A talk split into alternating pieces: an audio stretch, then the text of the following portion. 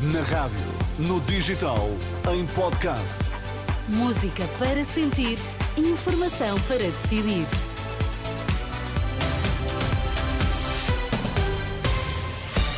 Vai conhecer os títulos em destaque nesta edição das duas. Boa noite. Boa noite. Mais de 190 centros de saúde estão hoje a funcionar em horário complementar para diminuir a pressão nas urgências. Depressão, Geraldine traz chuva para o último dia do ano. Mais de 190 centros de saúde vão estar a funcionar hoje em horário complementar para diminuir a pressão nos serviços de urgência. O reforço foi anunciado na sexta-feira pelo ministro Manuel Pizarro, que pediu aos utentes que, antes de se dirigirem a uma urgência hospitalar, contactem o 112 se entenderem que é um caso de emergência ou a linha SNS 24. Ainda de acordo com o calendário do Ministério da Saúde, na segunda e terça-feira vão estar a abertos 180 centros de saúde, de forma a diminuir a pressão nos serviços de urgência. Este último dia do ano vai ser de chuva, pelo menos até meio da tarde.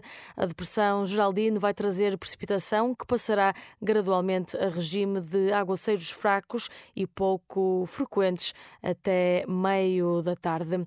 17 pessoas morreram nas estradas portuguesas nas últimas duas semanas. É o balanço da primeira fase da Operação Natal e Ano Novo da GNR e da PSP, há registro de 5.125 acidentes e mais de 1.500 feridos, 80 dos quais em estado grave.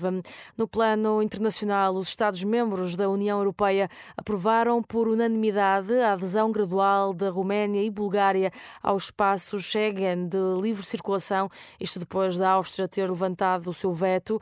A decisão implica que, a partir de março, vão ser eliminados os controlos nas fronteiras aéreas e marítimas internas com aqueles dois países.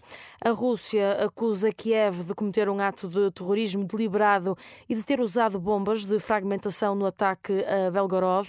Acusações feitas durante uma reunião de urgência no Conselho de Segurança das Nações Unidas, depois do ataque deste sábado, que causou pelo menos 18 mortos e 111 feridos. É já considerada uma das investidas mais mortíferas para os civis russos desde o início da guerra. O ataque a Belgorod ocorreu um dia depois de intensos bombardeamentos na Ucrânia.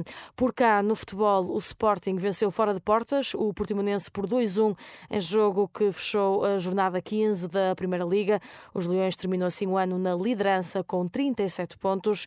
No final do jogo, Ruben Amorim, o técnico do Sporting, fala de uma vitória importante, mas sublinha que ainda nada está garantido. É sempre bom porque, porque ganhamos, mantemos a, o nosso lugar, mas não significa nada em termos do que vai acontecer no fim do campeonato. Portanto, é bom ganhar, queremos esta sensação de só pensar no nosso jogo para manter o nosso lugar.